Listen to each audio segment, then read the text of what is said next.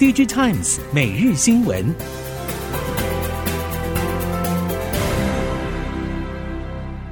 听众朋友们好，欢迎收听 DigiTimes 每日新闻，我是翁方月，现在为您提供今天的科技产业新闻重点。首先带您关心手机供应链的整体拉货状况，从今年初到现在都还是相当惨淡，晶片的相关需求更是持续冷清。虽然市场传出六一八档期中系品牌客户对于实际的销售状况还是有一些期待，但这并不会改变各品牌将今年营运主要目标放在库存去化的事实。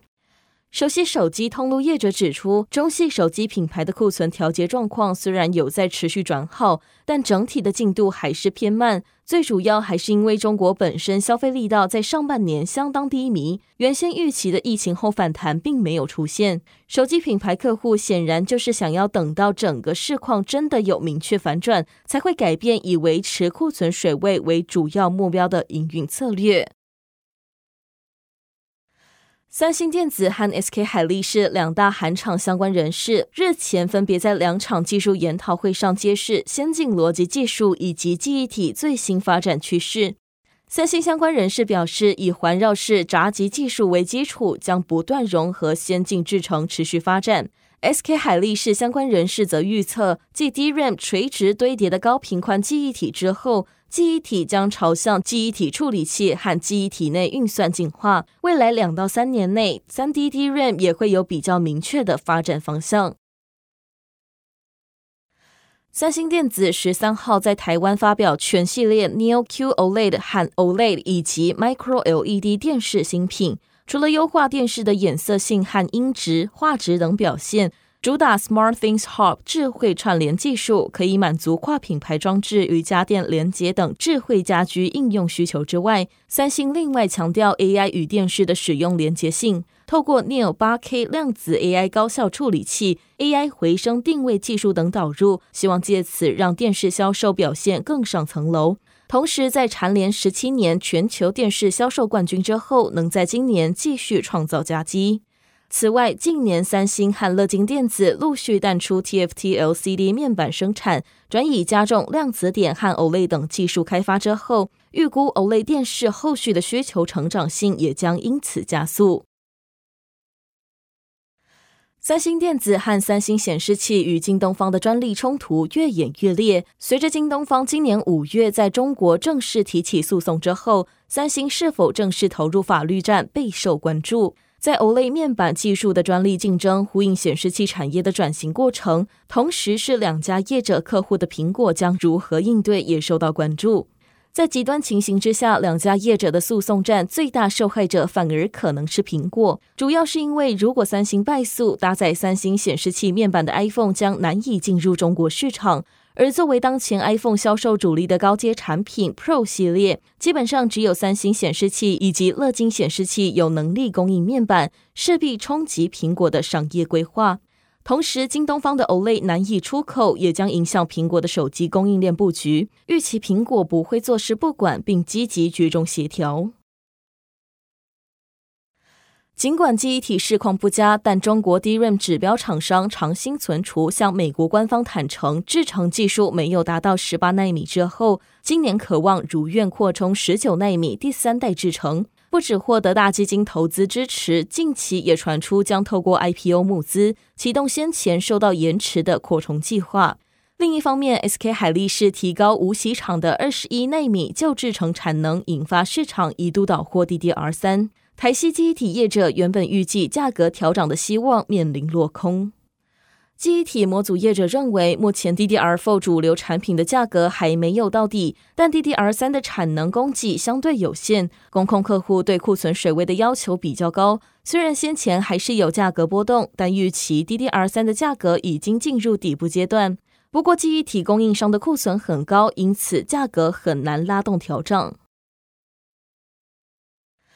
对于迟迟没有动土兴建的 Intel 德国马格德堡先进制程晶圆厂近况，终于有 Intel 高层出面表态。外媒引述 Intel EMEA 地区总经理表示，德国建厂推进速度的确远比预期延宕，但 Intel 仍然不遗余力的推进马格德堡新厂建设。德国政府消息人士透露，德国财政部长受访发声，正式将补贴 Intel 的内讧台面化，与 Intel 的谈判已经进入最后阶段。Intel 执行长也预计本周将在德国进一步会谈。事实上，德国联邦议会经济委员会主席的看法也和财政部长类似，认为在当前的债务水准情况下，不可能长期透过政府补贴的方式来强化德国的竞争力。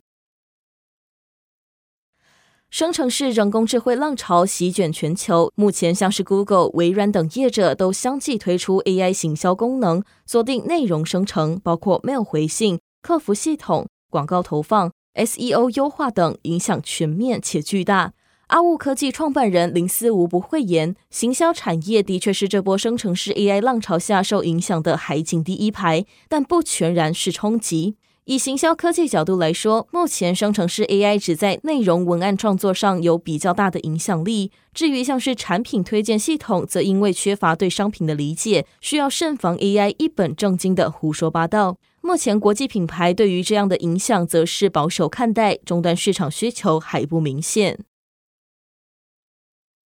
全球行动通讯标准组织 3GPP 从十二号起在台湾举办第一百次会员大会，吸引全球关注，并有来自四十一个国家、八百多家国际资通讯业者参与讨论行动通讯技术标准第十九版。台湾电信业者也不例外。台湾作为全球正式进入五 G 商用的前段班，三大业者都积极关注五 G advance 部署以及六 G 进度。